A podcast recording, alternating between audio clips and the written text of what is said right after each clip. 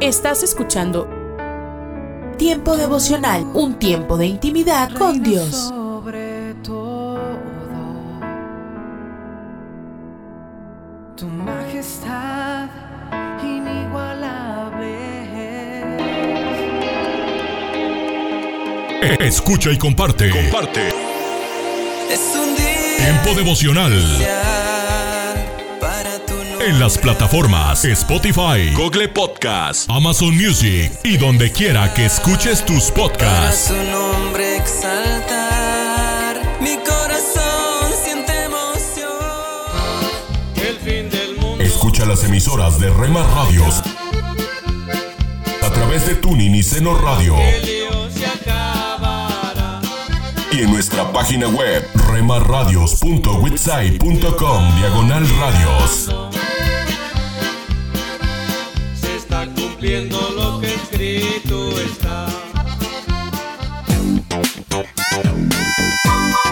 Búscanos en Facebook, Facebook, www.facebook.com, diagonal Rema Radios MEX.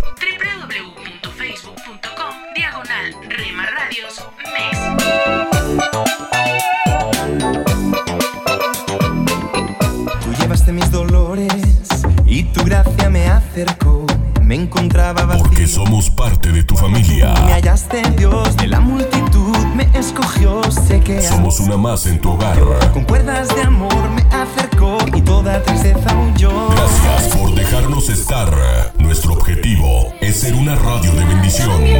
Cuando sentí el fuego de tu amor, Buena música, día sublime que me alcanzó, buen contenido. yo En Rema Radio, impactando tu vida con poder.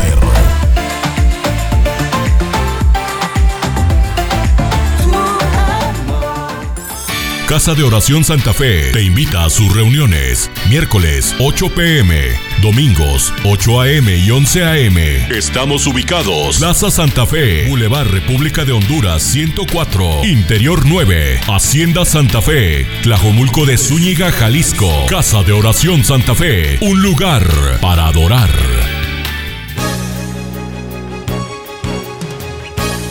La Biblia en un año.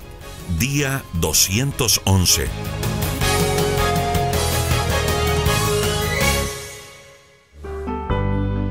Primer libro de Samuel, capítulo 13. Historia del rey Saúl. Guerra contra los filisteos. Saúl ya era adulto cuando empezó a reinar. En el segundo año de su reinado, eligió a tres mil hombres de Israel para formar su propio ejército. De ellos, dos mil estaban con él en Micmas y en las colinas de Betel, y los otros mil estaban con su hijo Jonatán en Gibeá de Benjamín. Al resto de los israelitas los mandó de vuelta a su casa. Jonatán atacó y destruyó un cuartel filisteo que estaba en Gibeá. Como los filisteos se enteraron de ese ataque, Saúl mandó a tocar la trompeta por todo el país en señal de alarma. Es decir, escuchen israelitas, Saúl ha destruido un cuartel de los filisteos. Prepárense, porque ahora ellos van a odiarnos más y nos atacarán. Y así sucedió. Los filisteos se reunieron para atacar a los israelitas. Llegaron 30.000 carros de guerra, 6.000 soldados de caballería y un ejército que ni siquiera se podía contar.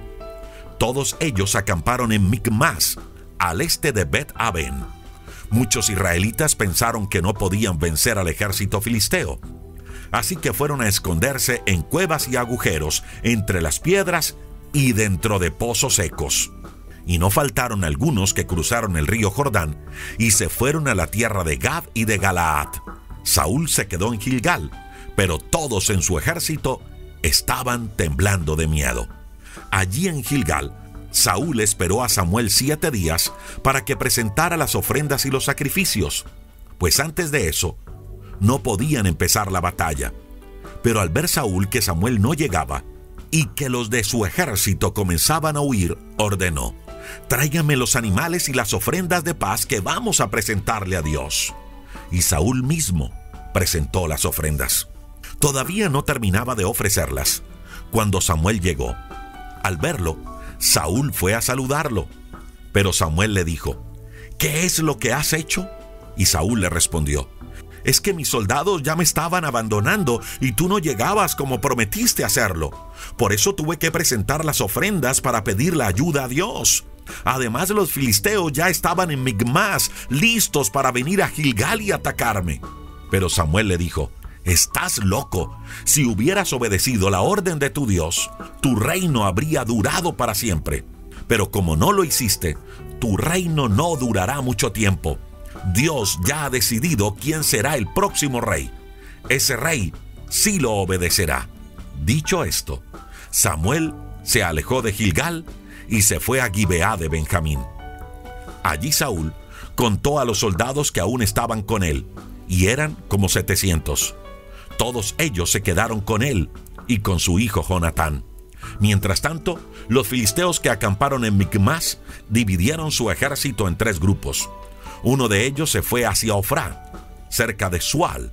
El otro se dirigió a Bet Orón y el tercero se fue hacia la frontera que está en el valle de Seboín, en el camino al desierto. Entre los israelitas no había quien trabajara el hierro. Los filisteos no se lo permitían por temor a que se hicieran espadas y lanzas de ese metal. Ni siquiera tenían cómo afilar sus arados, asadones, hachas y picos. Por eso tenían que ir al país de los filisteos y pagarles mucho dinero para que les afilaran sus herramientas. El día de la batalla, los únicos que tenían una espada y una lanza eran Saúl y Jonatán. Mientras tanto, una parte del ejército de los filisteos acampó en el paso a Micmax. Jonatán ataca a los filisteos. Primer libro de Samuel, capítulo 14. Saúl acampó en Migrón, bajo un árbol a las afueras de Gibeá. Con él estaban 600 soldados y el sacerdote Ahías, que era hijo de Aitub y su sobrino Icabot. Su abuelo era Fines, hijo del sacerdote Elí, que había servido a Dios en Silo. Jonatán le dijo al joven que le ayudaba a cargar su armadura, ven, acompáñame al otro lado, vamos a acercarnos al ejército de los filisteos. Aunque somos pocos, con la ayuda de Dios los vamos a derrotar. Su ayudante le respondió, haga usted lo que mejor le parezca. Por mi parte, yo lo apoyaré en todo. Jonatán se fue sin que nadie lo supiera, ni siquiera su padre. Cuando se acercaron a donde estaban los filisteos, Jonatán le dijo a su ayudante, ven, vamos a acercarnos a ellos para que nos vean. Si nos dicen, alto ahí, no se muevan hasta que lleguemos a donde están, así lo haremos. Pero si nos dicen que vayamos a donde ellos están, esa será la señal de que Dios nos ayudará a derrotarlos. Entonces se acercaron, y cuando los filisteos los vieron, se dijeron unos a otros, miren los israelitas, ya están saliendo de sus escondites. Enseguida le gritaron a Jonatán y a su ayudante, vengan acá que les vamos a decir algo. Jonatán le dijo a su ayudante, vayamos, pues Dios nos ayudará a vencerlos. Así que subió apoyándose con pies y manos, y tras él subió su ayudante. A cada soldado filisteo que encontraba lo hería y su ayudante lo mataba. En ese ataque, y en un lugar tan estrecho, Jonatán y su ayudante mataron a 20 hombres. Además, Dios hizo que temblara la tierra y el ejército filisteo se asustó mucho. Saúl había puesto en Gibeá de Benjamín unos vigilantes, y cuando estos vieron que el ejército filisteo estaba huyendo en completo desorden, fueron a decírselo a Saúl. Entonces él ordenó pasar lista para ver quién faltaba. Una vez que se pasó lista, le informaron a Saúl que faltaba Jonatán y su ayudante. Como en esos días los israelitas tenían con ellos el cofre del pacto de Dios, Saúl le dijo al sacerdote Ahías, trae el cofre y consulta a Dios qué debemos hacer. Sin embargo, al darse cuenta de que aumentaba la confusión en el campamento de los filisteos, le dijo a Ahías, ya no hace falta que lo traigas. Los soldados filisteos estaban tan confundidos que se mataban unos a otros. Entonces Saúl reunió a todos sus hombres y juntos se lanzaron a la batalla. Durante mucho tiempo algunos israelitas habían sido obligados a formar parte del ejército filisteo, pero en ese momento se unieron al ejército de Saúl y Jonatán. Y cuando los israelitas que se habían escondido en los cerros de Efraín supieron que los filisteos estaban huyendo, fueron también a perseguirlos. Así fue como la batalla llegó hasta Bet Aben. El juramento de Saúl. Todos los israelitas estaban muy cansados, pero ninguno de ellos había comido porque Saúl había hecho este juramento. Todo el que coma algo antes del anochecer y antes de que me haya vengado de mis enemigos, será condenado a muerte. La gente tenía mucho miedo del juramento de Saúl, así que cuando llegaron a un bosque donde había mucha miel, ninguno de ellos se atrevió a probarla. Como Jonatán no estaba enterado del juramento que había hecho su padre, tomó miel con el palo que llevaba en su mano, y en cuanto la probó, cobró nuevas fuerzas. Pero uno de los soldados le dijo, su padre ha hecho un juramento, cualquiera que coma algo hoy quedará bajo maldición y será condenado a muerte. Por eso, aunque estemos muy cansados, no hemos comido nada. Jonatán respondió, con ese juramento, mi padre le ha hecho mucho daño al pueblo. Si yo con un poco de miel he recobrado fuerza, imagínese cómo habría sido si el ejército hubiera comido hoy de la comida de nuestros enemigos. Su victoria habría sido mayor. La batalla se extendió desde Micmas hasta Ailón y no paró hasta que los israelitas derrotaron a los filisteos. Pero los israelitas terminaron muy cansados, así que esa misma noche tomaron las ovejas, vacas y terneros que les habían quitado a los filisteos y los mataron comiéndose la carne con todo y sangre. Pero alguien le dijo a Saúl, la gente está comiendo carne con sangre y Dios nos ha prohibido hacer eso. Enojado Saúl dijo, ustedes nunca obedecen a Dios. Tráiganme pronto una piedra grande y díganle a la gente que traiga aquí su toro o su oveja, que los maten aquí y se los coman sin sangre. Así no ofenderán a Dios. Esa misma noche, uno llevó su propio toro y lo sacrificó allí. En ese lugar Saúl construyó por primera vez un altar para adorar a Dios.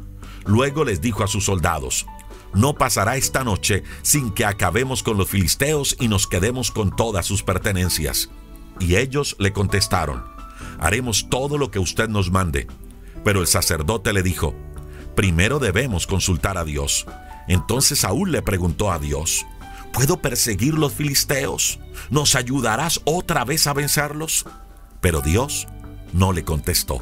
Así que Saúl les dijo a los jefes de su ejército, acérquense y díganme por culpa de quién hoy Dios no me responde. Les juro por Dios que morirá, aunque se trate de mi hijo Jonatán. Pero ninguno le respondió. Entonces Saúl le dijo a todo el pueblo, pónganse ustedes de aquel lado y mi hijo Jonatán y yo nos pondremos de este otro. Y el pueblo le respondió, haremos todo lo que usted nos mande. Saúl echó suertes y le pidió al Dios de Israel, dime quién tiene la culpa, si Jonatán, el pueblo o yo. La suerte recayó sobre Jonatán y Saúl, de modo que el pueblo quedó libre de culpa. Entonces Saúl dijo, ahora echemos suertes entre Jonatán y yo. Como la suerte recayó sobre Jonatán, Saúl le dijo, dime lo que hiciste. Y Jonatán le respondió, lo único que hice fue probar un poco de miel. ¿Por eso me van a matar? Saúl le contestó, Jonatán, que Dios me castigue duramente si no mueres. Pero la gente se opuso a Saúl. De ninguna manera vamos a permitir que Jonatán muera. Gracias a él y con la ayuda de Dios, Israel ha alcanzado una victoria total. Así fue como la gente le salvó la vida a Jonatán. Por su parte, Saúl ya no persiguió a los filisteos, así que estos se fueron de regreso a su tierra. A pesar de todo esto, los israelitas estuvieron en guerra con los filisteos mientras Saúl fue rey de Israel. Por eso Saúl siempre tenía en su ejército a los jóvenes más fuertes y valientes. Después de esto, el rey Saúl siguió luchando contra Moab, Amón, Edón, el rey de Sobá, los filisteos y los amalecitas. Venció a todos sus enemigos y alcanzó grandes triunfos. Así fue como libró a Israel de los pueblos que les robaban todo lo que tenían. Saúl tuvo tres hijos que fueron Jonatán, Isbi y Malquisua. También tuvo dos hijas. La mayor se llamaba Merab y la menor Mical. Su esposa se llamaba Ainoab y era hija de Aimaas. El general de su ejército se llamaba Abner y era hijo de Ner. tío de Saúl. El padre de Saúl y el padre de Abner eran hermanos. Dios rechaza a Saúl. Primer libro de Samuel, capítulo 15. Samuel le dijo a Saúl, Dios me envió para que yo te nombrara rey de su pueblo. Ahora me ha enviado a darte este mensaje. Cuando los israelitas salieron de Egipto, los amalecitas los trataron muy mal, por eso ahora voy a castigarlos. Anda, ataca a los amalecitas y destruye todo lo que tienen.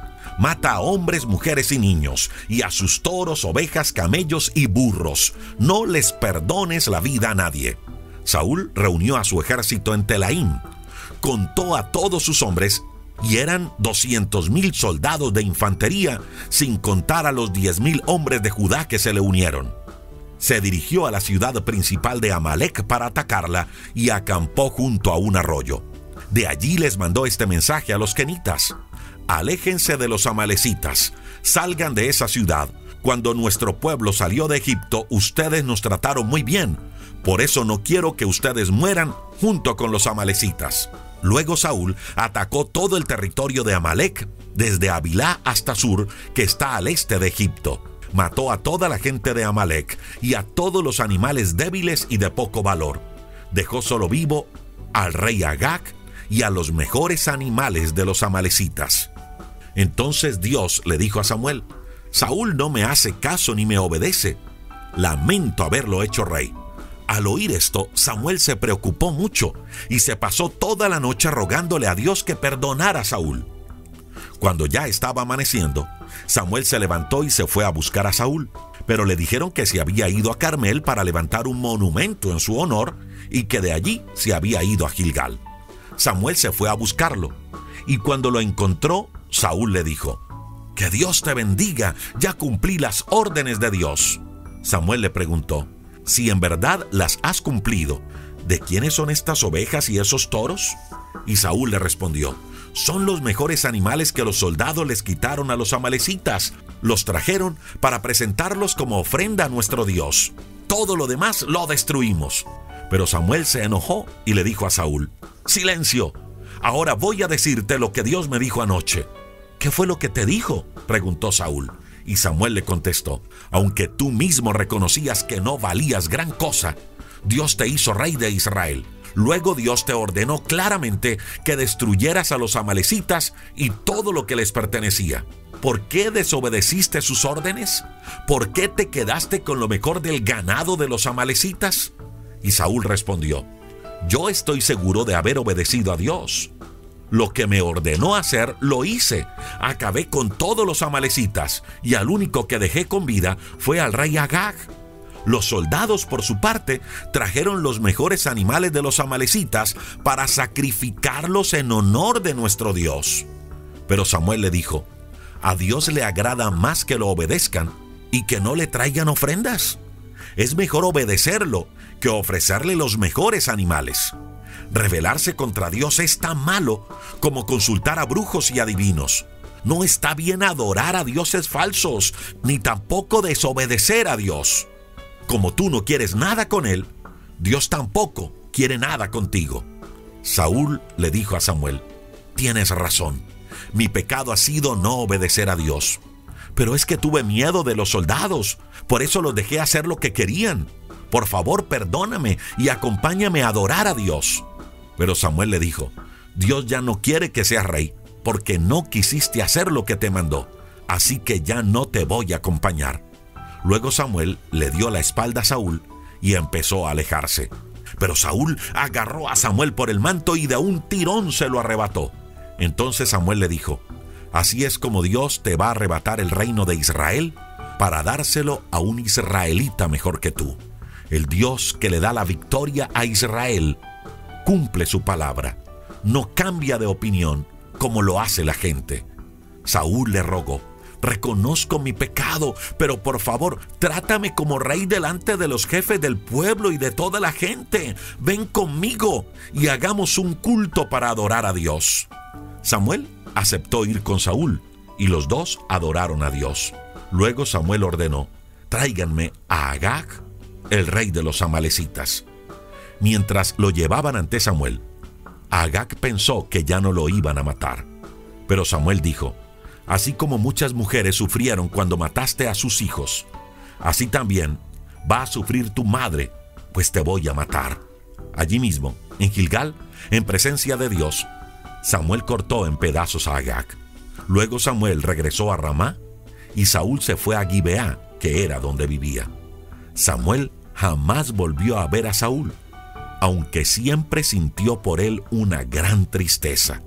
Y también a Dios le causó pesar el haber puesto a Saúl como rey de Israel.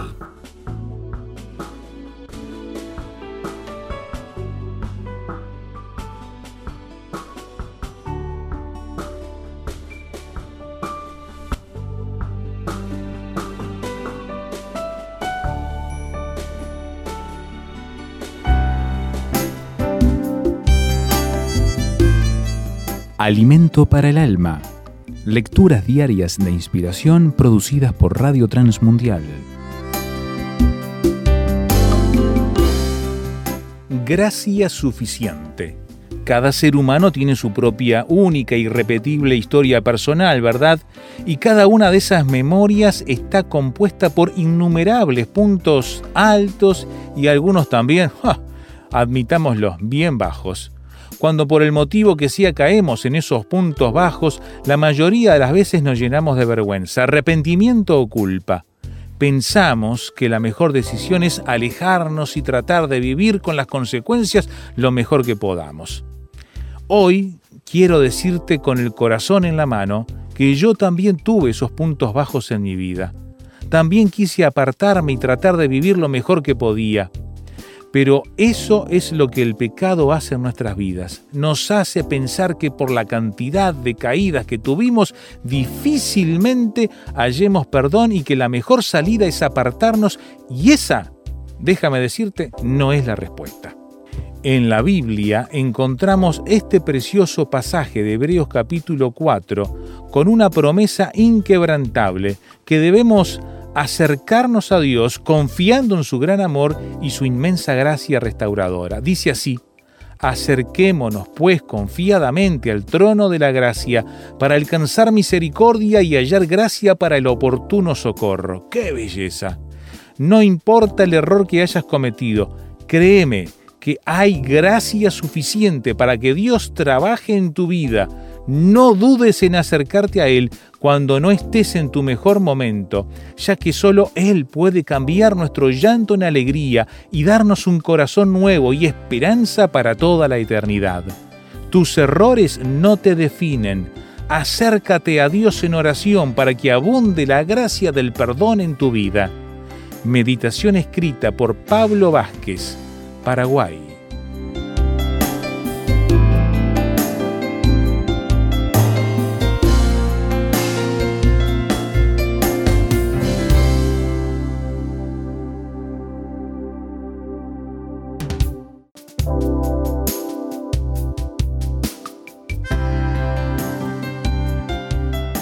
Para más información o si desea adquirir el libro Alimento para el Alma, escriba a apa.transmundial.org o llame aquí en México al 50 25 42 06. 50 25 42 06. Alimento para el Alma es una producción de Radio Transmundial.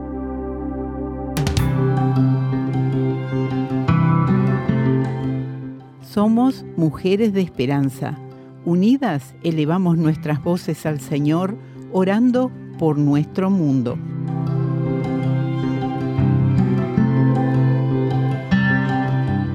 Dios, ayúdanos a abrazar la humildad y valorar a otros por encima de nosotras mismas, que muramos al egoísmo y al orgullo y abracemos tus propósitos y tu voluntad sea hecha en el nombre de Jesús. Amén.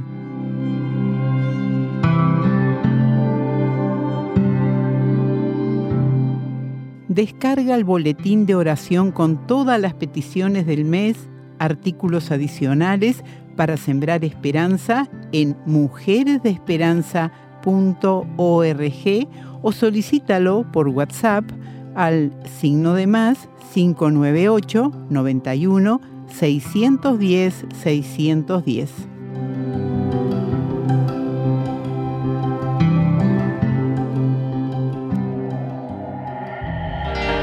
Esto es la palabra para ti hoy.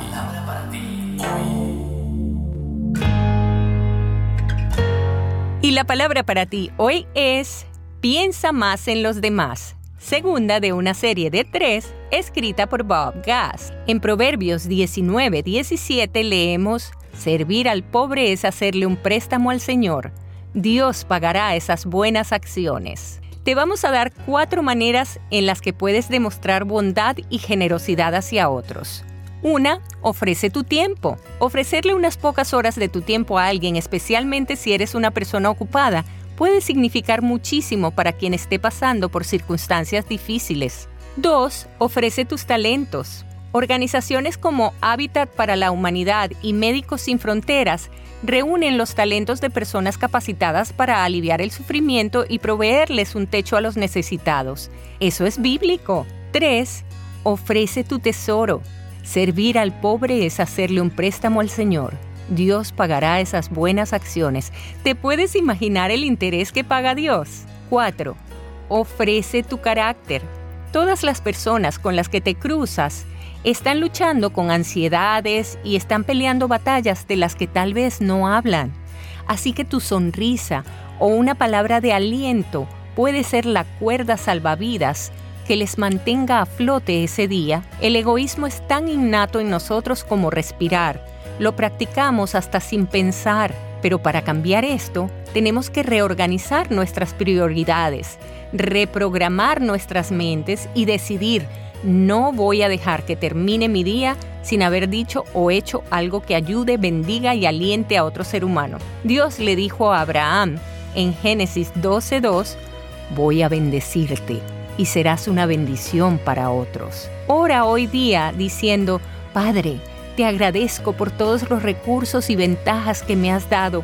Ayúdame a recordar siempre que estas bendiciones provienen de ti y que son para que las comparta con otros, para tu gloria. Oro en el nombre de Jesús. Amén.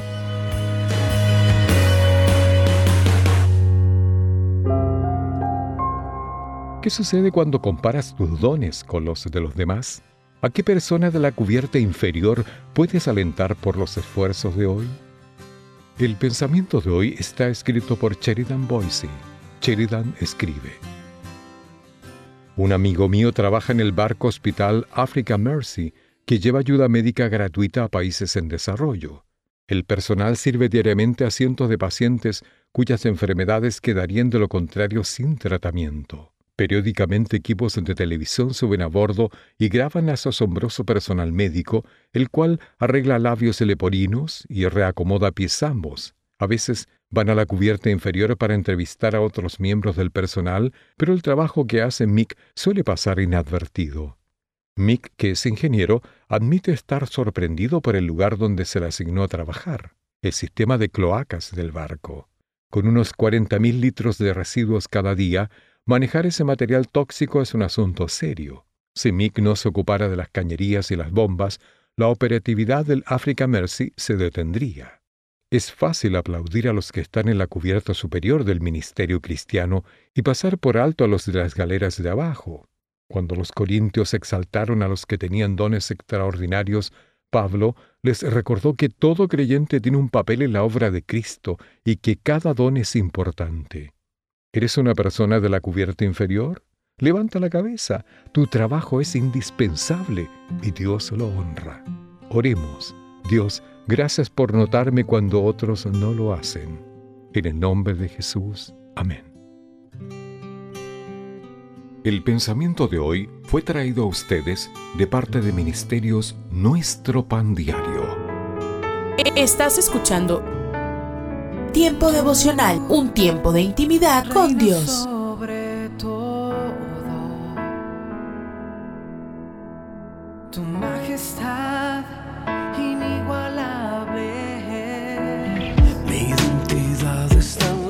Escucha y comparte. Comparte. Tiempo devocional. En las plataformas Spotify, Google Podcast, Amazon Music y donde quiera que escuches tus podcasts. Dios me has escogido, me has Escucha las emisoras de Rema Radios a través de Tuning y Seno Radio. Por supuesto es el Señor. Y en nuestra página web, remarradios.witsai.com, diagonal radios. Y está dentro de mi alma el Redentor. No tiene ni medidas ni fronteras. Búscanos en Facebook, Facebook, www.facebook.com, diagonal Rema Radios MEX. www.facebook.com, diagonal Rema Radios MEX.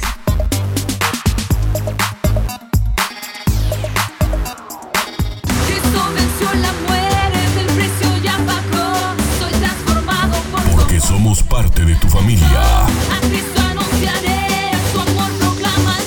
Somos una más en tu hogar. Gracias por dejarnos estar. Nuestro objetivo es ser una radio de bendición.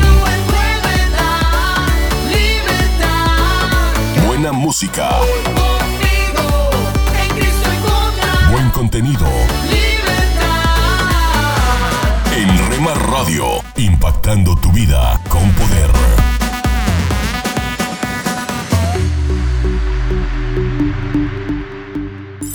Casa de Oración Santa Fe te invita a sus reuniones. Miércoles 8 pm, domingos 8 am y 11 am.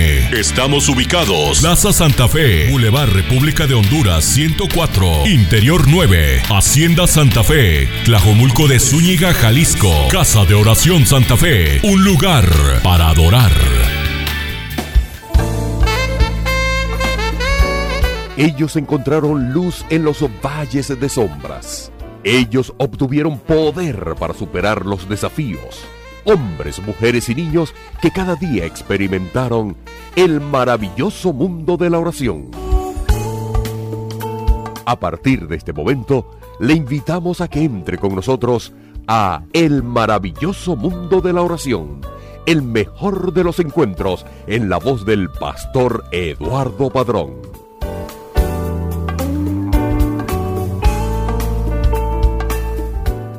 Saludos estimados amigos, bienvenidos una vez más a su programa El maravilloso mundo de la oración. Con gusto estaremos acompañándoles en los siguientes minutos para disfrutar de buena música y brindarle una reflexión relacionada con la vida de oración. Reciban pues un saludo de quien siempre me acompaña en la producción de este espacio, Eliezer Mota, y de este servidor, Eduardo Padrón. Hoy hablaremos sobre el tema la perseverancia en la oración. Todos sabemos lo valioso que es ser perseverante para alcanzar lo que nos proponemos. Cuanto más para la vida de oración, a sabiendas de todo lo que se puede lograr cuando oramos a nuestro Padre Dios Omnipotente. No sea parte de nuestra sintonía y esté pendiente de este valioso tema.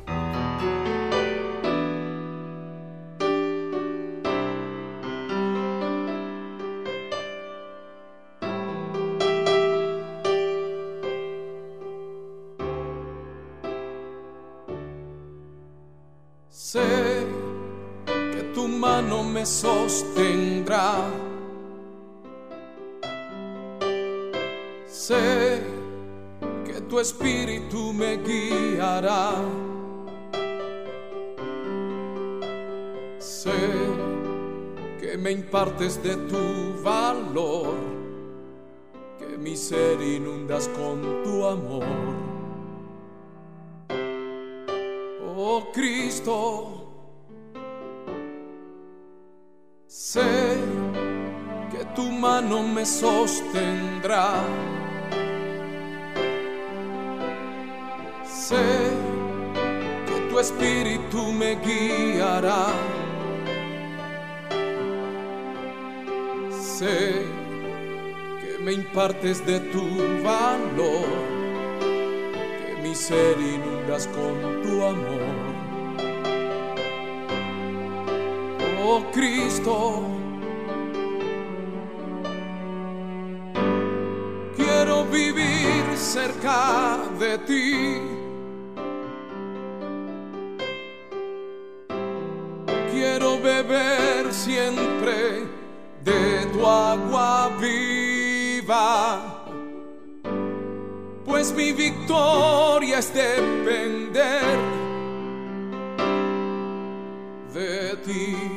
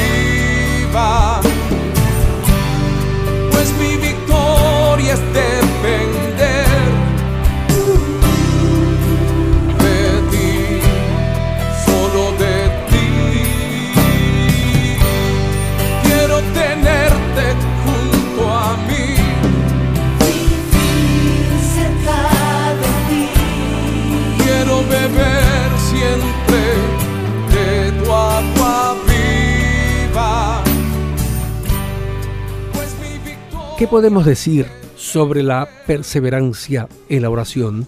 Amigo oyente, si usted tuviera que evaluar su vida, acciones, sus cualidades, su perseverancia, ¿cuál sería el resultado? ¿Incluiría la vida de oración como una de las responsabilidades más fijas en sus hábitos de vida? Para nosotros los creyentes en Cristo, las palabras perseverar y perseverancia son muy importantes. Son términos que describen esa cualidad del carácter que nos hace ir hasta el final, que nos impulsa a continuar a pesar de las circunstancias adversas. De hecho, el término perseverar en el Nuevo Testamento significa ser fuerte, ser continuamente constante con una persona o cosa, es persistir. Es una palabra que revela insistencia, cuidado e intensidad.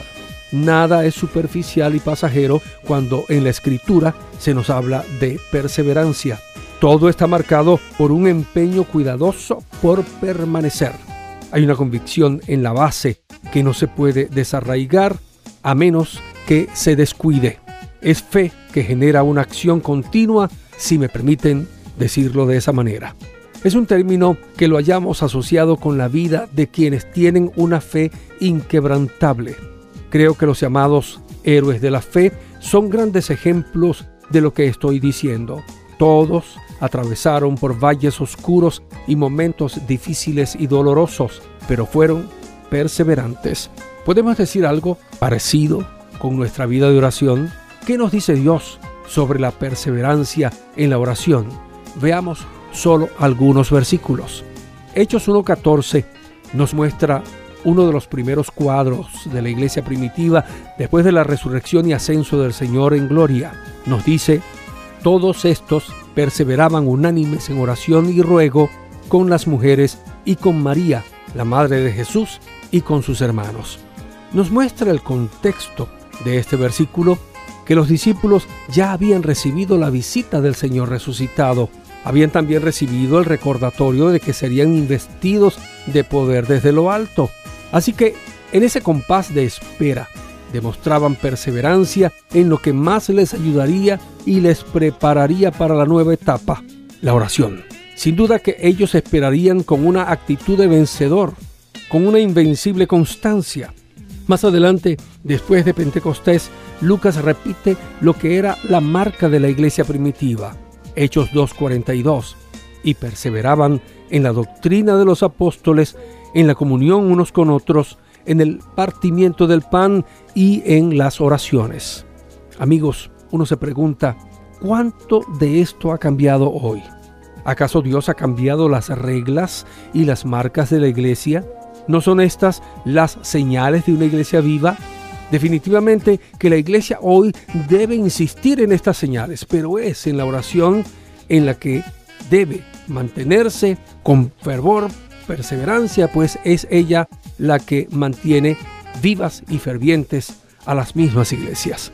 El siguiente versículo que deseo compartir y que nos habla de perseverancia en la oración también está en el libro de los Hechos, capítulo 6 y versículo 4. Y nosotros persistiremos en la oración y en el ministerio de la palabra. Este interesante versículo está dirigido directamente, diría yo, al liderazgo de la iglesia. El contexto nos pinta un nuevo cuadro de la iglesia, el de una iglesia bendecida y en crecimiento, una iglesia que comenzaba a traspasar las barreras sociales y étnicas. Nos revela Lucas que se había suscitado un problema entre los creyentes que hablaban griego y los creyentes que hablaban hebreo por una supuesta discriminación de unas viudas en la distribución de los alimentos. Inmediatamente llamaron a los apóstoles y estos recomendaron que se nombraran hermanos de buen testimonio, con sabiduría y llenos del Espíritu para atender el problema y ellos, los apóstoles, se dedicarían a la oración y a la enseñanza. Bien, ya sabemos que el crecimiento trae estas cosas. Personalmente creo que hay que verlas no como problemas, sino como retos. Pero lo importante ahora es la actitud que tuvieron los apóstoles. Ellos demostraron la misma intensa aplicación a lo que era su labor, orar y enseñar. Esos eran sus más grandes deberes y en ellos debían permanecer concentrados. Yo me inclino a pensar que la oración, la oración de ellos, era mucho más en privado que en público. Pero indistintamente la enseñanza que nos queda es el ejemplo de la responsabilidad que debe tener un pastor o ministro en relación a la oración y, dicho sea de paso, tiene que ser perseverante y concentrada. No puede llevar una vida de oración aquel o aquella que vive distrayéndose en otros deberes. Recordemos lo que dijo Pablo. El buen soldado nunca se distrae con otras tareas a fin de agradar a aquel que lo llamó o lo tomó por soldado. Amigos, como líderes de la obra, ¿cuánta es nuestra preocupación, tiempo y perseverancia para la oración? Que cada quien responda a esta pregunta. Gentil oyente, aún tengo un par de versículos que quiero dejarles, aunque no podamos meditar en ellos. Uno es Romanos 12:12 nos dice, gozosos en esperanza, sufridos en la tribulación, constantes en la oración. Y el segundo, Colosenses 4:2, también enseña, perseverad en la oración, velando en ella con acción de gracias. Estos, unidos a los anteriores, nos muestran el camino del esfuerzo, de la perseverancia y de la vida intensa de oración. Le animo a que comience hoy mismo con una determinación firme a enriquecer su vida, su vida de oración. Sin duda su vida y ministerio también va a cambiar. Será hasta la próxima y recuerde que una vida eficaz en Cristo tiene en su base una vida perseverante en la oración. Escríbenos a apartado 47 Maracay, Estado Aragua, Venezuela también puedes escribirnos a nuestro correo electrónico oración arroba transmundial.org. Escríbenos también un mensaje de texto a nuestro celular 0416 739-6277. Estamos en las redes sociales, el Facebook RTM de Venezuela y nuestra cuenta Twitter arroba RTM Venezuela. Y recuerda, la oración sí cambia las cosas.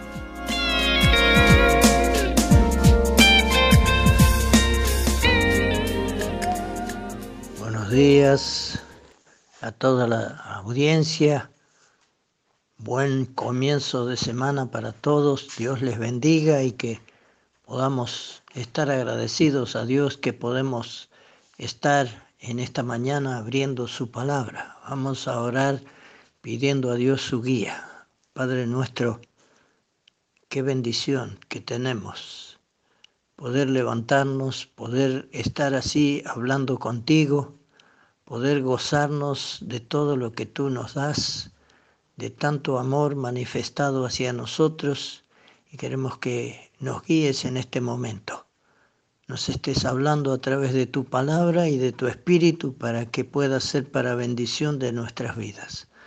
Te lo rogamos en el nombre del Señor Jesús y te damos gracias por todo. Amén. Quiero que abramos nuestras Biblias y miremos lo que el apóstol San Pablo dice cuando escribe a los romanos. En el capítulo 1, él está hablando de la culpabilidad del hombre ante la presencia de Dios por su forma de ser y de actuar. Y en el versículo 20 de este capítulo 1 de la carta a los romanos dice, porque las cosas invisibles de Él, de Dios, su eterno poder y deidad, se hacen claramente visibles desde la creación del mundo siendo entendidas por medio de las cosas hechas de modo que no tienen excusa.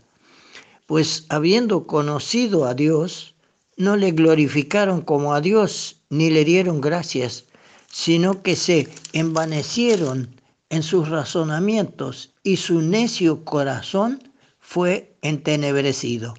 Profesando ser sabios, se hicieron necios y sigue diciendo todas las cosas que el hombre, dejando de lado a Dios, hace y quiere hacer y le parece que puede seguir. Y sin embargo, él dice aquí que las cosas invisibles de él, Dios hace las cosas, hizo las cosas en secreto y las hace, porque ningún hombre lo puede ver a él pero las revela a través de toda la creación. Las cosas invisibles de Él, su eterno poder y deidad, se hacen claramente visibles desde la creación del mundo. Él las revela en toda la creación lo que es Él, su grandeza y su poder. Pero ninguno tiene excusa porque la creación habla de Él. Y no podemos decir, ah, yo no lo sabía, yo no lo conocía. Pues habiendo conocido a Dios, dice, no le glorificaron como a Dios, ni le dieron gracias. Pero es tremendo lo que sigue diciendo, porque dice, sino que se envanecieron en sus razonamientos. Tienen un, un razonamiento vacío. Falta la presencia de Dios. Se envanecieron en sus razonamientos. Está vacío. ¿Y qué sucede? Bueno, su necio corazón fue entenebrecido, están en tinieblas. Dice la palabra de Dios que el hombre está así. El Dios de, de este siglo, que es Satanás, cegó el entendimiento de los incrédulos para que no les resplandezca la luz del Evangelio. Entonces, un necio corazón, tienen un tonto corazón, no saben discernir, tienen el razonamiento vacío y entonces el corazón está en tinieblas profesan ser sabios, pero se hicieron necios, dice. Qué tremendo, qué tremendo lo que está sucediendo en la sociedad de nuestros días. Y vemos la rebeldía del ser humano. Periódicamente la insatisfacción y la rebeldía amenazan nuestra civilización. Algunos jóvenes descontentos con el legado de sus antepasados reaccionan así con violencia y algunos incluso acusan las bases de nuestra sociedad, que es Dios que dejó todo establecido. Y bueno, defienden la idea de tener más libertad y menos obligaciones. Tremendo es esto, lo que hoy se quiere hacer con la sociedad. Quieren liberarse eh, de las cadenas del pasado con la ilusión de que eso los conducirá hacia un mundo mejor. Y sin embargo, el malestar y el desorden de muchos en este mundo, especialmente los jóvenes, diríamos, esto no viene acaso del hecho de que sus mayores, sus padres, quieren vivir su vida sin Dios? Dejando de lado a Dios y dejando de lado sus enseñanzas, Él le dice a los padres que deben criar a sus hijos en disciplina y amonestación del Señor. Dos cosas que se dejaron de lado y se ve el resultado en la sociedad. El abandono de valores como el temor a Dios, el amor al prójimo, el respeto a las autoridades, el respeto al matrimonio, a la familia, a la solidaridad. Bueno, podríamos decir y preguntar, ¿no será lo que conduce a nuestra sociedad a la ruina todo esto? Si hay algún joven que me escucha, me gustaría darle un consejo y un mensaje de esperanza. Con el Señor Jesús en su vida descubrirá un sentido a su vida y una felicidad que la sociedad de consumo no puede ofrecer. La felicidad de ser amado por Dios de tal manera amó Dios al mundo que ha dado a su Hijo unigénito para que todo aquel que en Él cree no se pierda, mas tenga vida eterna. Dios ama a todos los hombres, sea cual sea la injusticia que los lleva a rebelarse o al odio que los atormenta. Él dio a su Hijo unigénito para salvarlos. ¿Y salvarlos de qué?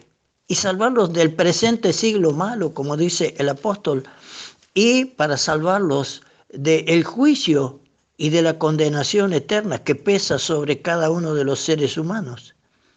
Pero, ah, sí, hay siempre un pero, pero es necesario reconocer ante Él todo lo que hemos hecho mal y entonces nos dará su perdón y su paz.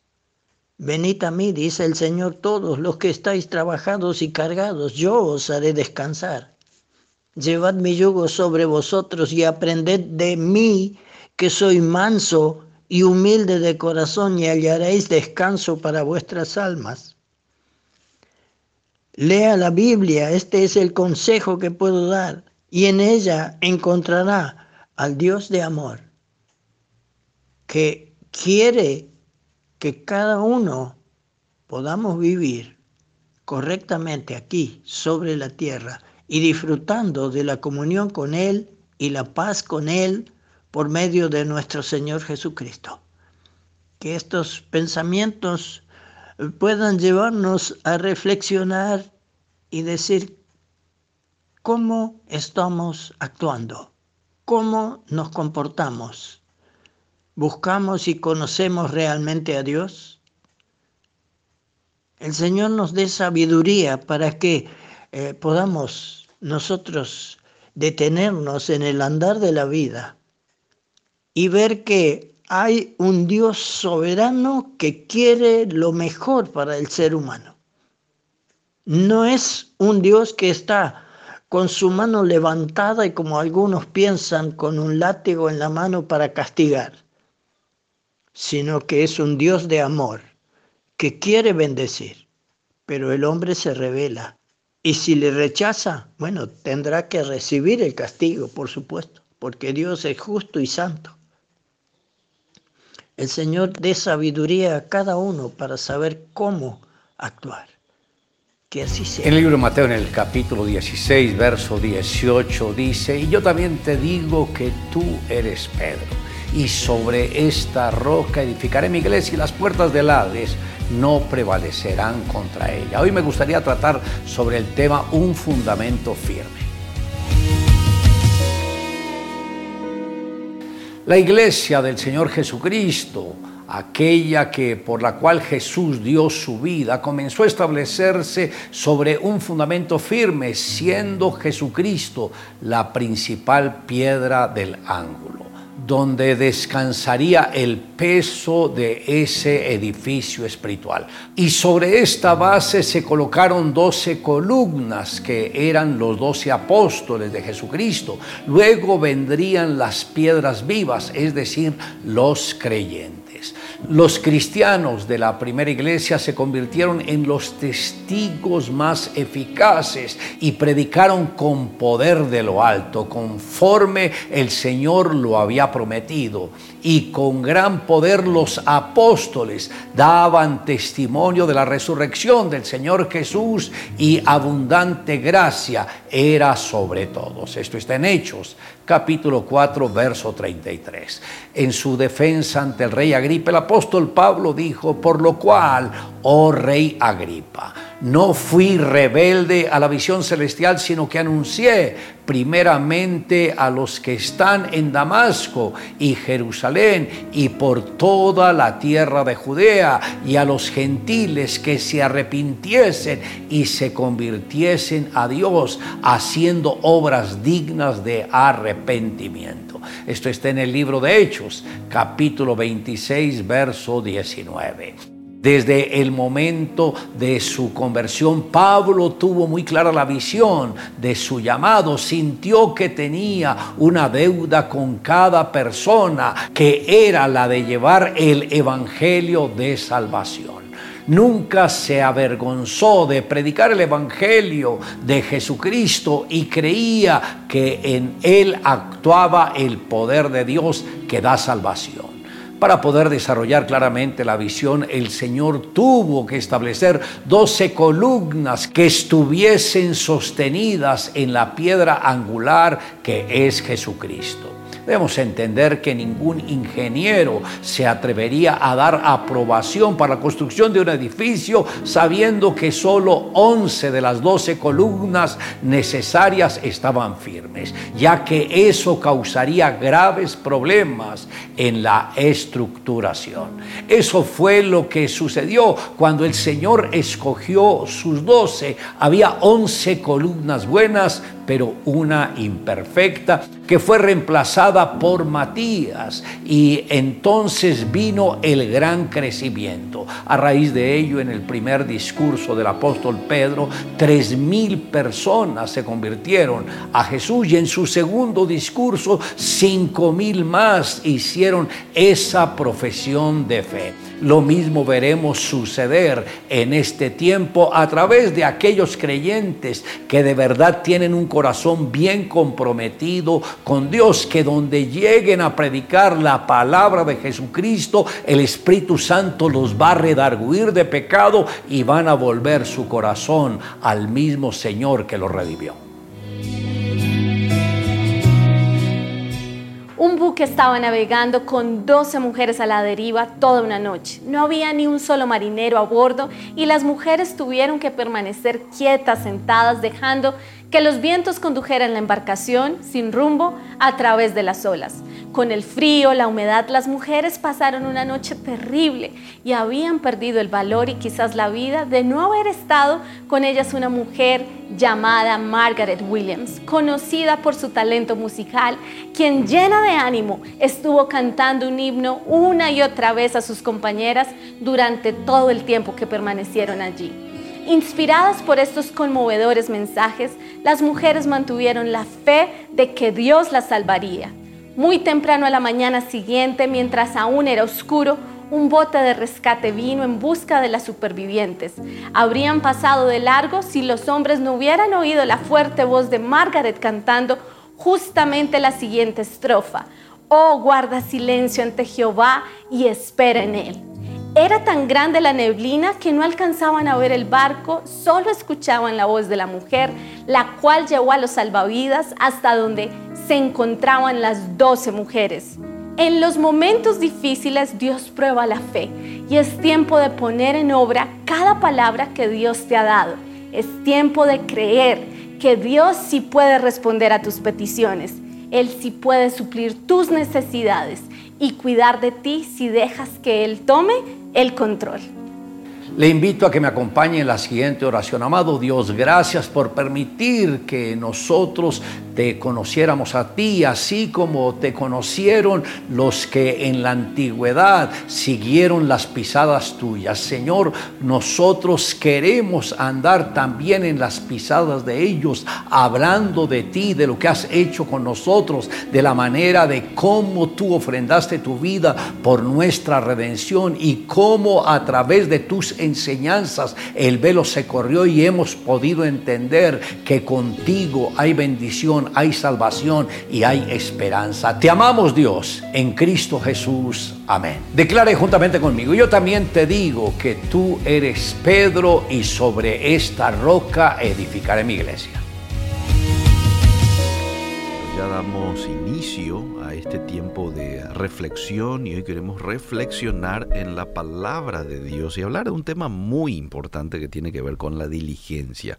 No sé si alguna vez te dijeron, tenés que ser más diligente, che. A veces los padres le dicen a sus hijos, ¿verdad? O los maestros. O los compañeros de trabajo te podrían decir también. Eh, o el jefe te alienta, te reprende con esas palabras. Tenés que ser un poquito más diligente. Eh, ¿Qué es lo que es la diligencia? Vamos un poquito a la definición de diligencia según la Real Academia Española. Cuidado y actividad en ejecutar algo. Prontitud, prisa, agilidad en hacer algo. Pero no es que porque estás a prisa vas a hacer así nomás también. No, es hacerlo bien. Eh, y me gusta esta definición que da amor, dilección. O sea, yo soy diligente cuando amo algo. Amo algo, soy diligente. Bueno, eh, la diligencia es un rasgo raro hoy en nuestra cultura. Hoy la sociedad sufre de un caso extremo de pereza.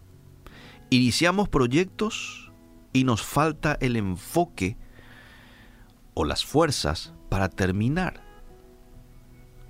El libro de Proverbios, que fue escrito hace miles de años, habla extensamente sobre los diferentes rasgos de una persona perezosa frente a una persona diligente. Y aquí nomás ya te voy a leer un texto, Proverbios 13:4. El alma del perezoso desea y nada alcanza.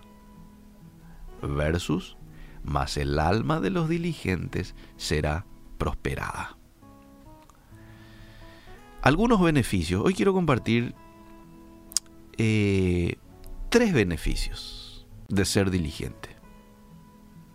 Habrá más, claro que sí. Pero yo por una cuestión de tiempo lo voy a compartir tres contigo. Uno, no seré gobernado si yo soy un hombre o si eres una mujer diligente.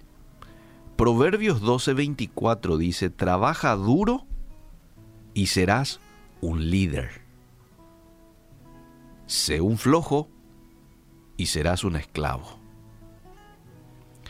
A nadie le gusta vivir bajo control, ¿verdad? Siempre estamos un poco renuentes a que nos controlen y todo. Despreciamos eh, en muchas ocasiones que nos ordenen. Venías esto, venías aquello. Sin embargo, si vos sos perezoso, nuestro trabajo será dictado por las demandas de alguien más. Si yo tengo deudas, ellas me estarán gobernando, ¿verdad? Eh, entonces, sos un perezoso, te van a dar órdenes, no vas a gobernar. Sos un diligente, la Biblia dice que vas a ser un líder. Segundo beneficio, tendrás éxito en todo lo que emprendas. Hoy la televisión y la internet están llenos de personas que garantizan la riqueza sin trabajo. Mm. perder peso sin ejercicios, tener éxito en el amor comprando esto o aquello. Eso no es lo que dice la Biblia. La Biblia dice en Proverbios 13:11, el que recoge con mano laboriosa aumenta las riquezas. Acá hay trabajo de por medio, oyente. Mano laboriosa. Las personas que trabajan con entusiasmo cosechan la generosidad de su esfuerzo. Proverbios 13, 11, ustedes pueden anotar y luego se van a revisar un poquito. O sea, el éxito está garantizado para los diligentes. Este es el segundo beneficio de ser un hombre o una mujer diligente. Tendrás éxito en lo que emprendas, lo dice la Biblia. Y como tercer beneficio, vas a lograr respeto y admiración de los demás. No solo de los jefes, de los compañeros de trabajo, ¿sí? de los subordinados, ¿por qué no? De los integrantes de tu familia. Te van a respetar y te van a admirar. Mientras que otros luchan para ser notorios, los diligentes son buscados por personas en posiciones de autoridad o prominencia. Se les busca a los diligentes. Mira lo que dice Proverbios 22, 29. ¿Has visto a alguien realmente diligente en su trabajo? Una pregunta hace. Y después trae la respuesta. Servirá a los reyes. Servirá a los reyes.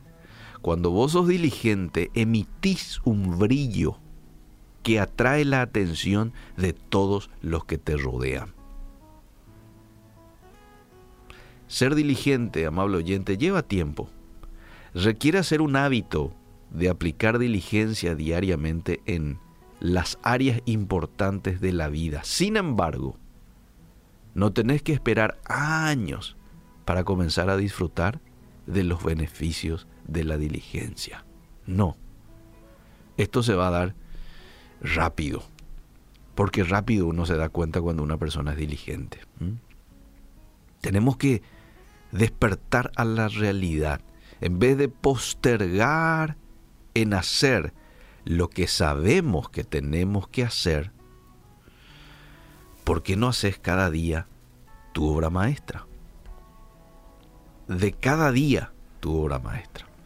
Dale una oportunidad a tus sueños tomando medidas hoy para llevarte a la vida con la que sueñas en el mañana.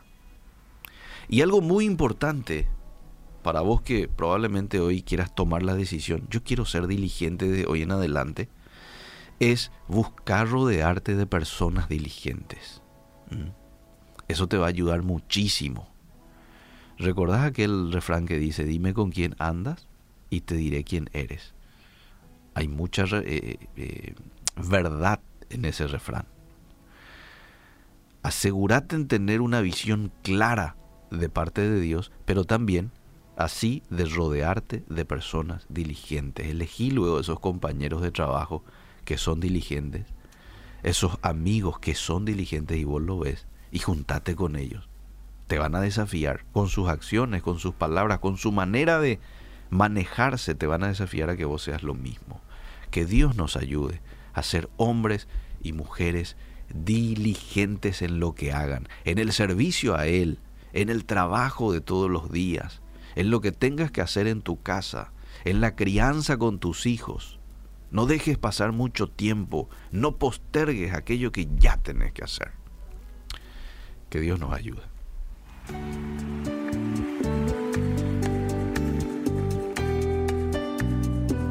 Este es el nuevo arreglo de Renuévame.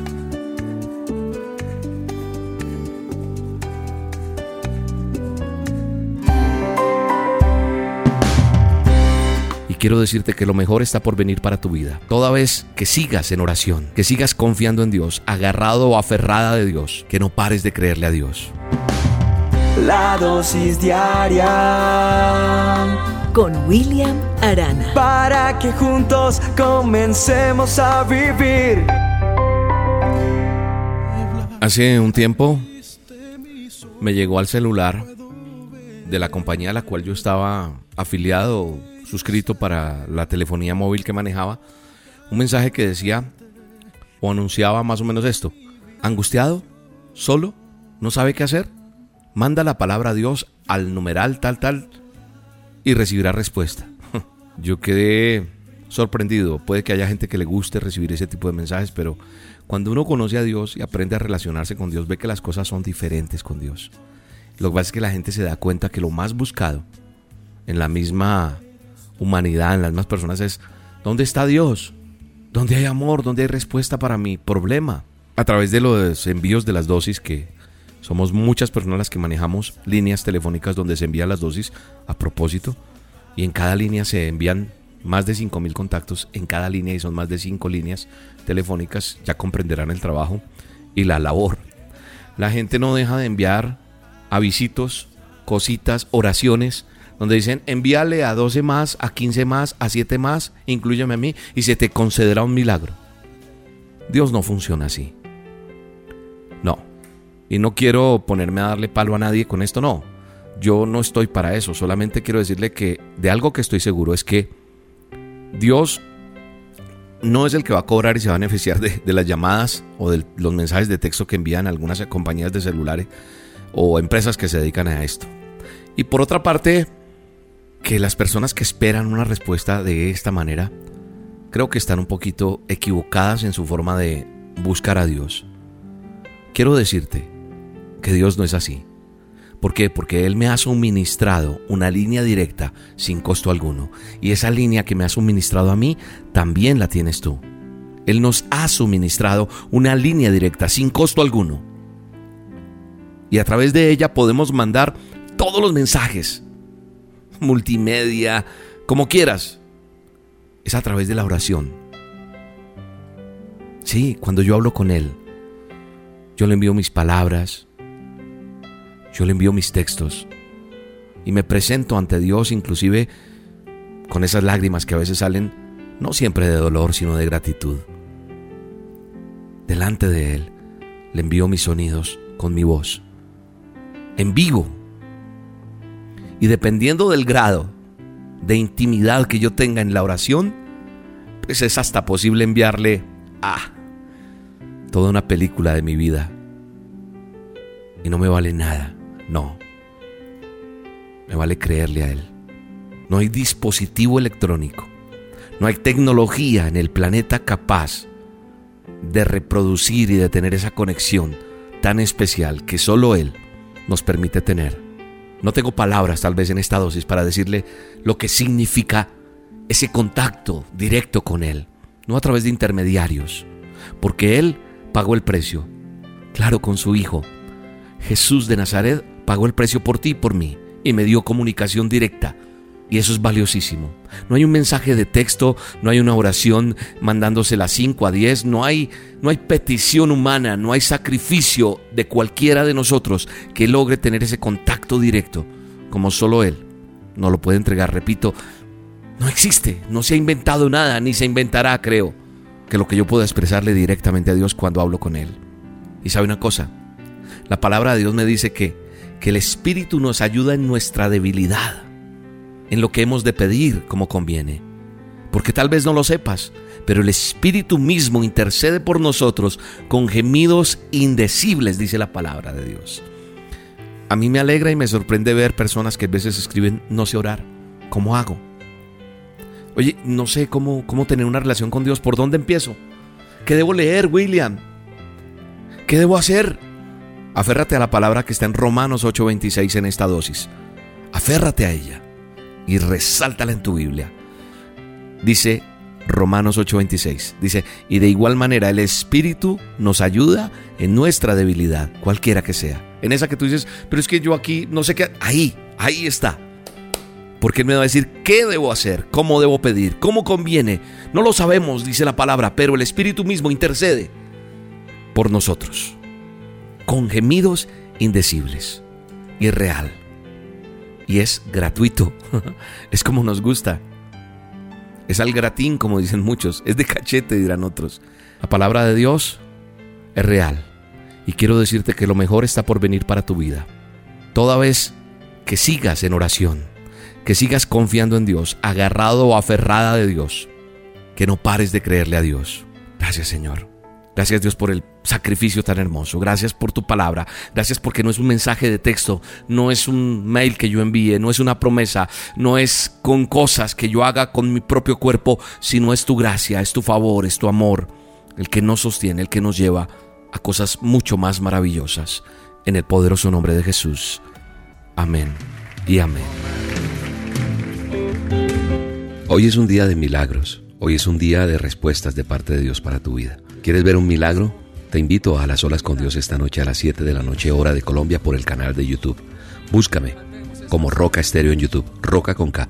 Suscríbete al canal, dale click a la campanita y entonces a las 7 de la noche estaremos juntos orando por tu necesidad, por ese milagro que tanto necesitas, por la respuesta de Dios. Será una noche llena de la presencia de Dios. Te espero hoy, 7 de la noche, hora de Colombia, a solas con Dios. Santo Espíritu, hoy aquí. Queremos más de ti. Tu gloria, Dios, hoy anhelamos ver. Ven y lléname con tu presencia, Dios. La dosis diaria con William Arana, tu alimento para el alma. Vívela y compártela. Somos Roca Estéreo. Estás escuchando Tiempo devocional, un tiempo de intimidad con Dios. Sobre todo, tu majestad inigualable. Y esto quiere hacer temblar mi fe. Escucha y comparte. Comparte. Movido, Tiempo devocional. parecer En las plataformas Spotify, Google Podcast, Amazon Music y donde quiera que escuches tus podcasts.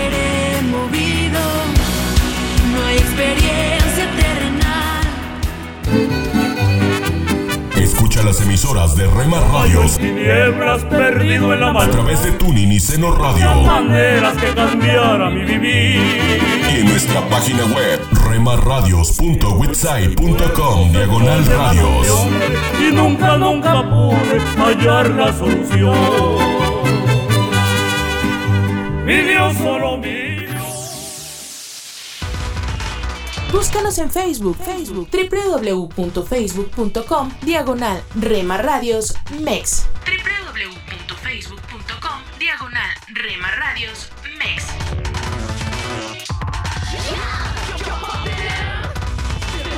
Tú llevaste mis dolores y tu gracia me acercó. Me encontraba vacío. Porque somos parte de tu familia. Me hallaste Dios de la multitud, me escogió, sé que Somos una más en tu hogar. con cuerdas de amor me acercó y toda tristeza huyó. Gracias por dejarnos estar. Nuestro objetivo es ser una radio de bendición. Cuando sentí el fuego de tu amor, Buena música, día sublime que me alcanzó. buen contenido. Pude en tu En Rema Radio, impactando tu vida con poder.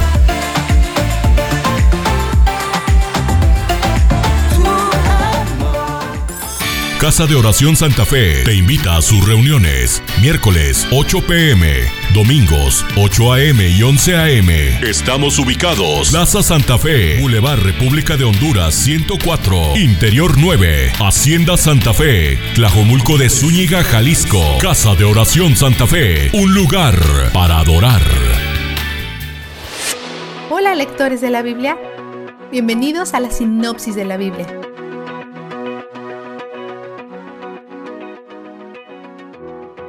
Dios promete una bendición al pueblo de Israel.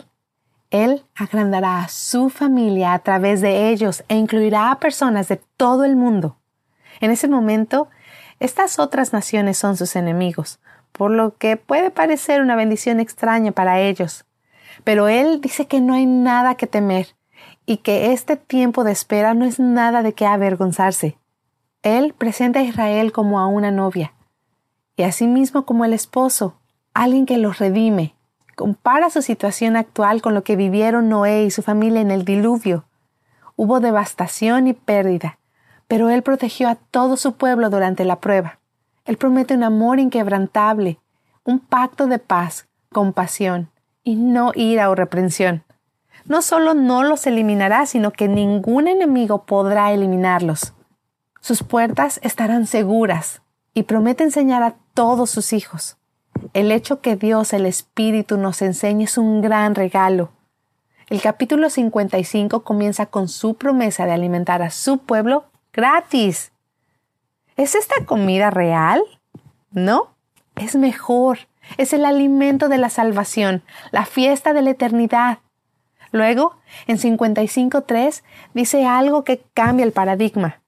Dios ha hecho un pacto con Israel basado en su comportamiento, y ellos continuaron dándole a Dios todas las oportunidades para que Él se retracte de éste, porque no estaban cumpliendo con su parte del pacto. Pero Dios seguía diciendo, no voy a ninguna parte, estoy aquí para bendecirte. Aunque hayas roto nuestro pacto, lo mantendré. Y aquí Él dice que está estableciendo un pacto eterno con ellos para que no pienses que les da un pase por amar a Dios. Él lo aborda casi de inmediato. Los llama no solo a un cambio de acción, sino también a un cambio de pensamiento. Que abandone el malvado su camino y el perverso sus pensamientos. Que se vuelva al Señor, a nuestro Dios que es generoso para perdonar. Y de Él recibirá misericordia. Verso 7. Siempre ha sido y sigue siendo sobre la relación, sobre el amor entre Dios y su pueblo. Dios tiene buenos planes para su pueblo, ideas que los humanos ni siquiera tienen la capacidad de idear, y Él cumplirá todos sus planes. Todo lo que Él comienza se llevará a cabo de acuerdo a lo que Él pretende. Tomará tiempo, pero eventualmente restaurará toda su creación, y eso incluye eliminar las zarzas y espinas que fueron el resultado de la maldición de Adán. Esto se siente especialmente conmovedor dado el hecho que Jesús fue burlado con una corona de espinas. Y no solo Dios ha incluido al extranjero y al eunuco en su familia, sino que también los ha bendecido. Isaías ha estado profetizando acerca de la salvación inmediata y futura pero los israelitas suponen que todo se cumplirá inmediata y completamente, por lo que Isaías aclara más. Él dice que todavía están llamados a dejar a un lado a sus ídolos y a adorar solo a Dios, porque debajo de su adoración a dioses falsos hay un corazón que aún no cree que se puede confiar en Yahweh. ¿Quién te asustó? ¿Quién te metió miedo que me has engañado? No te acordaste de mí, ni me tomaste en cuenta.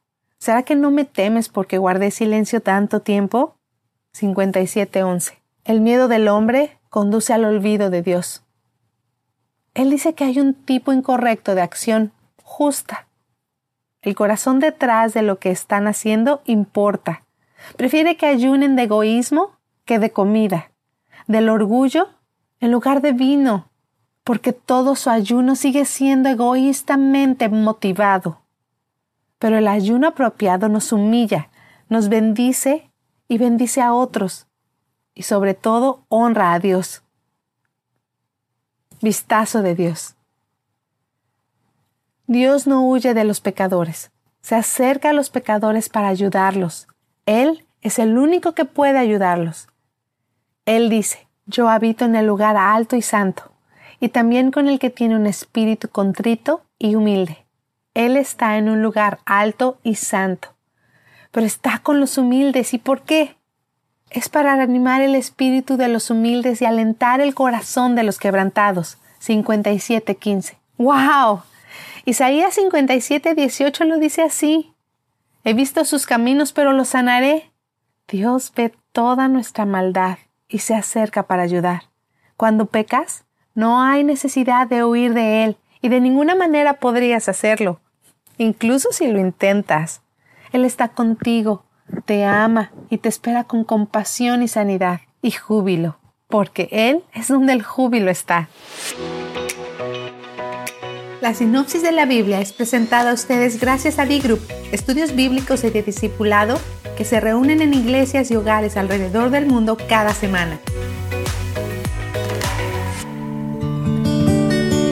Deuteronomio capítulo 31, versículo 8, el texto afirma, No temas ni te desalientes, porque el propio Señor irá delante de ti, Él estará contigo, no te fallará ni te abandonará.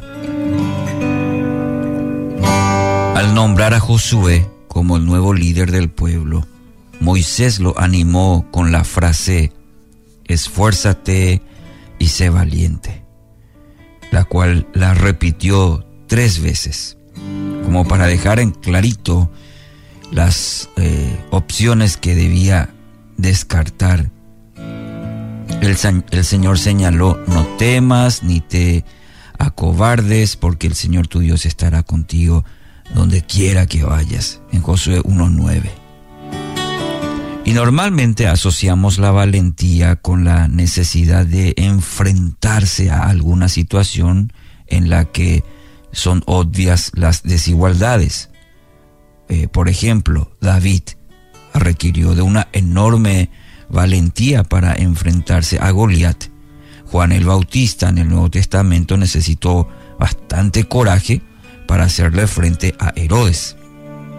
Ahora, en el caso de Josué, eh, la valentía tenía que ver con otra clase de conflicto. Al avanzar en la lectura de la conquista de la tierra prometida, vamos a encontrar que Dios le pidió que haga cosas que parecían descabelladas. Para conquistar Jericó, por ejemplo, le mandó o lo mandó a marchar durante seis días alrededor de la ciudad fortalecida. ¿Recuerda? El séptimo día debía repetir este procedimiento siete veces. La promesa de Jehová le garantizaba que ante el grito de los guerreros, los muros eh, se desplomarían. La lucha principal de Josué ¿Sabe qué? Ante estas instrucciones medio raras, no fue con ningún enemigo de carne y hueso. Más bien tenía que lidiar con, probablemente, con la multitud de voces que se levantaban a protestar ante este absurdo plan que debía implementar para tomar Jericó. Seguramente sus hombres estaban listos para salir a pelear y hacerles frente a los eh, guerreros de Jericó y canalizar el entusiasmo, la pasión de sus soldados por medio de un desfile alrededor de la ciudad, convertía eh, esto en una situación difícil para Josué. En vez de estrategias militares de la época, empezará a desfilar. Y Josué debía ser valiente ante esto. Debía ser valiente porque, porque corría el riesgo de ser incomprendido. Tenía que ser valiente para seguramente correr el riesgo de hacer el ridículo ante su gente. Algunos ya dudaban de su capacidad como líder. Otros creían que había perdido ya inclusive la cordura. Y también en su interior, el querido Josué. En su interior tuvo que luchar con sus propias dudas, con su timidez y probablemente su falta de fe. La valentía es lo único que le permitiría ejecutar las instrucciones del Señor. Y aquí está la clave, aquí está el punto principal, esta clase de valentía para hacer para realizar las instrucciones del Señor, uno tiene que ser valiente, ¿verdad? Debía descubrir que seguir a Dios no es para cobardes, no es para cobardes. La valentía, querido oyente, no se refiere a una particular fortaleza de carácter, más bien es la capacidad de aquietar el espíritu y dejar los temores al pie del trono de la gracia. Esa es la diferencia. Esa es la clase de valentía que en este texto y en este contexto tenemos y de la cual usted y yo también necesitamos. Se refiere a la capacidad de desarrollar la convicción de que la victoria no depende de nuestro esfuerzo ni de nuestras capacidades, sino la valentía para esperar en Dios, para creer en Dios, para confiar en Dios, que Él nos ha confiado la misión, Él nos ha confiado la tarea. Es creer contra viento y marea que, si seguimos al pie de la letra las instrucciones de nuestro Padre, inevitablemente esto resultará en bendición.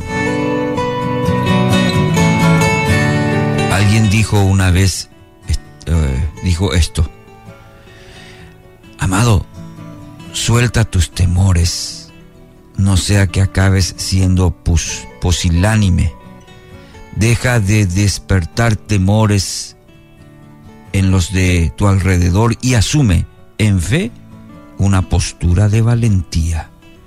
Dios ha sido bueno y continuará manifestando su bondad. Enfrentemos los días por delante con la esperanza de ver una vez más la bondad del Señor. Seamos fuertes y valientes, pues el Señor peleará por nosotros si escogemos vivir por fe. Un minuto con Dios, con el doctor Rolando Aguirre. Un día escuché una frase que es muy cierta. En lugar de usar a Dios para resolver tus problemas, usa tus problemas para estar más cerca de Dios. Esta es una gran verdad. Desafortunadamente, en los momentos de más necesidad es donde estamos más prontos a buscar de Dios. ¿Le buscas en todo momento o le buscas solo cuando estás pasando por alguna necesidad? Dios está atento a todas y cada una de nuestras necesidades. Las escrituras dicen que aún no están las palabras en nuestra boca cuando Él ya las sabe. Él conoce nuestras peticiones antes de que se las pidamos. Él evalúa nuestro accionar y nuestro vivir y aún así permanece con nosotros. No hay nada oculto delante de Él. Su amor es inagotable, su presencia es real, su poder es muy grande, su misericordia se renueva cada mañana y su gracia es infinita. Entonces, ¿vienes a Él solo para que te resuelva los problemas o para conocerle cada día más? Jesús te está esperando. La Biblia dice en Hebreos 4:15, nuestro sumo sacerdote comprende nuestras debilidades porque enfrentó todas y cada una de las pruebas que enfrentamos nosotros, sin embargo, Él nunca pecó. Para escuchar episodios anteriores, visita unminutocondios.org. Párate a un lado. Observa el paisaje a tu alrededor. Alza la vista a conceptos eternos. Recuerda que lo esencial es lo invisible a los ojos. Haz una pausa en tu vida con Pablo Martini.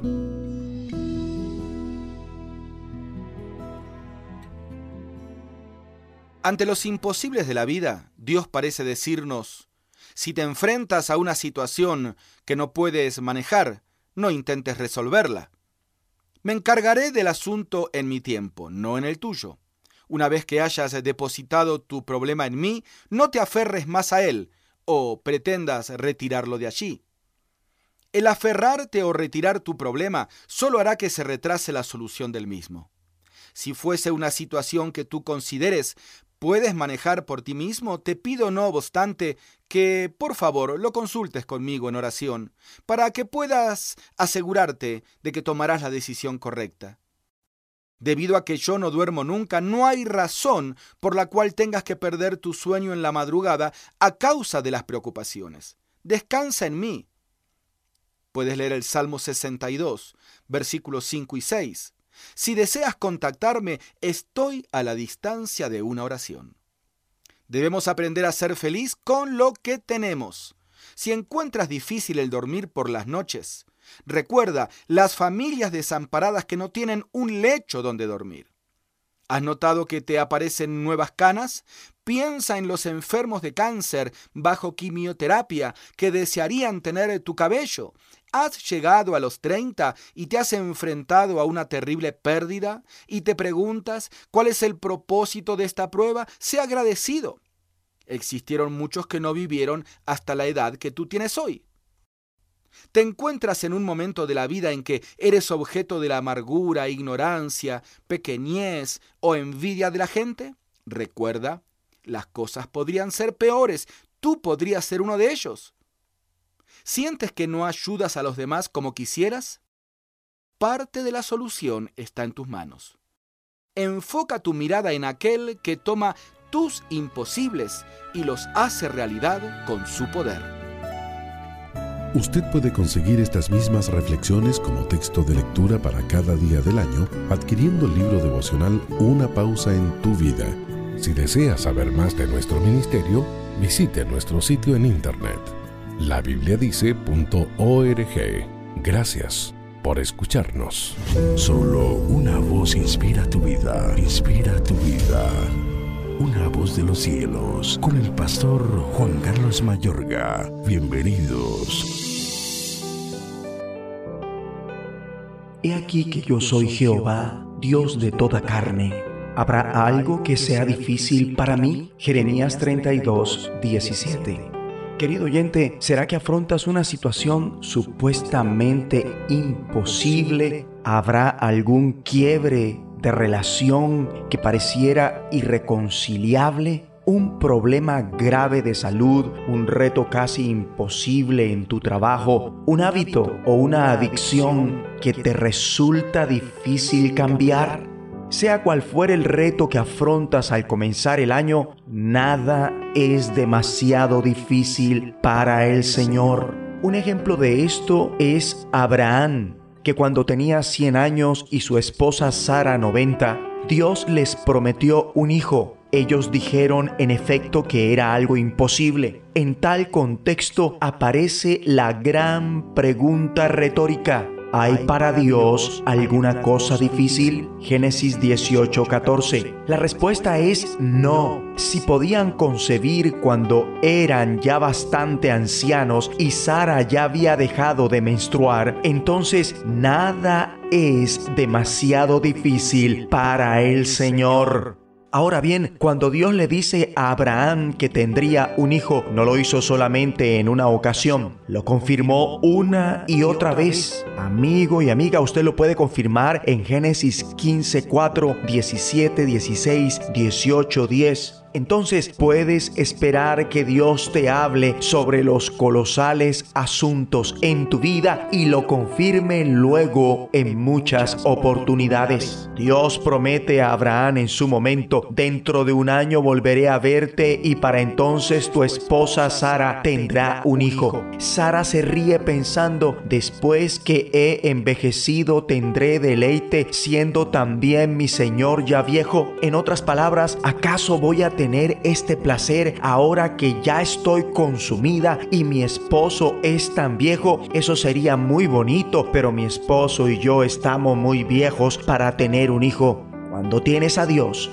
Nunca digas que es demasiado tarde para hacer lo que sea que Dios quiera o para recibir lo que sea que Dios quiera darte. Todo lo puedes en Cristo y para Dios nada es imposible. Aleluya vemos cómo Sara reaccionó con la natural debilidad humana. El Señor dice a Abraham, ¿por qué se ríe Sara? ¿No cree que podría tener un hijo en su vejez? Sara por su parte tuvo miedo y mintió al decirle, yo no me estaba riendo. En ocasiones somos tentados a mentir para librarnos de problemas. Con la ayuda del Señor, lo ideal es no mentir, pero excepto Jesús, la Biblia nunca presenta a grandes hombres y mujeres de Dios como gente libre de pecado. De ahí su gracia para con nosotros. Ahora, la respuesta del Señor a este par de ancianos es repetir su promesa y preguntar efectivamente, ¿hay para Dios alguna cosa difícil? Oremos. Padre Dios, ayúdame este año a seguir confiando en ti. Gracias, porque sin importar los problemas que enfrente en mi vida, nada es demasiado difícil para ti. Por eso recibo como Abraham y Sara lo que es imposible para mí, hecho posible por ti ahora y la capacidad de llevar a cabo aquello que para mí sea imposible, pero que para ti es posible. En el nombre de Jesucristo. Amén. Una voz de los cielos, escúchanos, será de bendición para tu vida. De bendición para tu vida. Devocional con el pastor Constantino Varas de Valdés. ¿Qué me puede ayudar cuando han aumentado mis dudas y miedo? ¿Qué tal? Tengo la palabra del Señor para ti. Las dudas, el miedo, la zozobra, la angustia, la desesperación y otros sentimientos deberían ser temporales y lo más breve posible. La realidad es que se estacionan. Sin darnos cuenta, nos volvemos ansiosos con constantes episodios de depresión. ¿Quién nos puede ayudar? Dios y su palabra. Cuando Juan el Bautista fue encarcelado injustamente por el rey Herodes y escuchó que terminarían con su vida, envió mensajeros al Señor Jesucristo. Quería que aclarara sus dudas. ¿Él era el Mesías o esperarían a otro? Jesucristo inmediatamente envió la respuesta. Los mensajeros de Juan le dijeron, el Señor dice que los ciegos ven, que los cojos andan, los sordos oyen, y a los pobres se les anuncia el Evangelio. Y además dijo que es bienaventurado aquel que no tropieza. ¿Qué crees que pasó con Juan cuando escuchó ese mensaje? Las dudas y el miedo fueron disipados. ¿Recuerdas lo que dice la Biblia? Que el profeta Elías iba huyendo de sus enemigos. Lo querían matar. En ese recorrido, cuando iba triste, pensando que en cualquier momento alguien acabaría con él, el Dios eterno suplió sus necesidades. En el monte Horeb se presentó mediante un silbo apacible y le dijo, Elías, levántate y regresa porque tengo algo muy importante que hacer contigo y con otras personas. ¿Recuerdas también el temor y las dudas de aquella viuda del pueblo de Sarepta de Sidón que había perdido toda esperanza para suplir las necesidades más elementales de sus hijos? Dios envió al profeta Elías para que le diera una palabra de esperanza. Dios estaba con ella y no la abandonaría. He mencionado pocos casos de los muchos que existen en la Biblia. Siempre hubo una palabra fresca de parte del Señor. Eso es lo que necesitamos este día. Escucha el Salmo 119, versículo 57. Mi porción es Jehová. He dicho que guardaré tus palabras. También en el segundo libro de Samuel, capítulo 7, versículo 28. Ahora pues, nuestro Dios eterno, tú eres el Señor y tus palabras son verdad, y tú has prometido el bien a tu siervo. Te comparto también Jeremías capítulo 15, versículo 16 fueron halladas tus palabras y yo las comí. Y tu palabra me fue por gozo y por alegría de mi corazón, porque tu nombre se invocó sobre mí, oh Dios eterno de los ejércitos. Te he compartido solamente algunas de las muchas promesas que Dios nos ha dejado. ¿Cómo estás? ¿Tu alma está cansada? ¿Estás agobiado o preocupada, con tristeza porque algunos problemas se han acumulado. No miras la salida. Por lo contrario, piensas que el futuro será peor. Dios es todopoderoso para ayudarte en este tiempo de dudas y temor. ¿Qué te puede ayudar? Hablar con el Señor y que otros hagan lo mismo por ti. ¿Me permites orar? Padre Celestial, este día ruego que bendigas a las personas que escuchan este devocional. Si alguno perdió un ser amado o no ha podido soltar a la persona que se fue, o sus conflictos son tan intensos que no encuentra respuestas, acércate Señor y pon tu palabra en su mente y en su corazón. Gracias porque tenemos respuestas completas en tu palabra. En ti confiamos en el nombre de Jesús. Amén. Ánimo. Sigue adelante. Dios es todopoderoso y te ayuda. Estás escuchando Tiempo devocional, un tiempo de intimidad con Dios.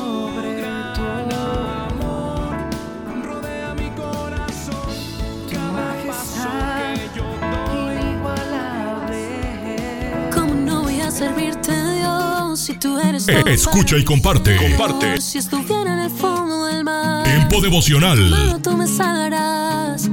¿Cómo En no las plataformas Spotify, Google Podcast, Amazon Music y donde quiera que escuches tus podcasts. Por amor, mi mejor canción. Solo tú. Escucha las emisoras de Rema Radios a través de Tuning y Seno Radio.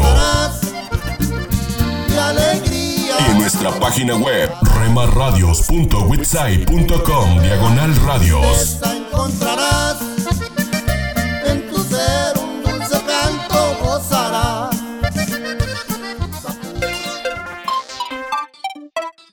Búscanos en Facebook, Facebook, www.facebook.com, diagonal Rema Radios MEX. www.facebook.com, diagonal Rema Radios MEX.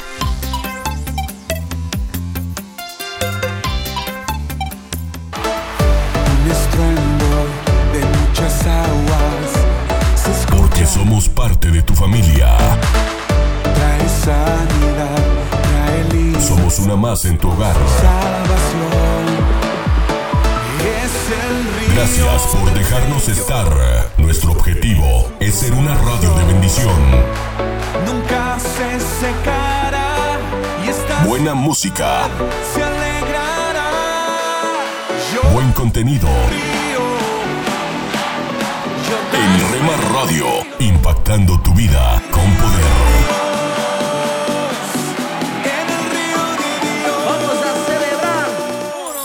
Casa de Oración Santa Fe te invita a sus reuniones. Miércoles 8 pm, domingos 8 am y 11 am. Estamos ubicados. Plaza Santa Fe, Boulevard República de Honduras 104, Interior 9, Hacienda Santa Fe, Tlajomulco de Zúñiga, Jalisco. Casa de Oración Santa Fe, un lugar para adorar.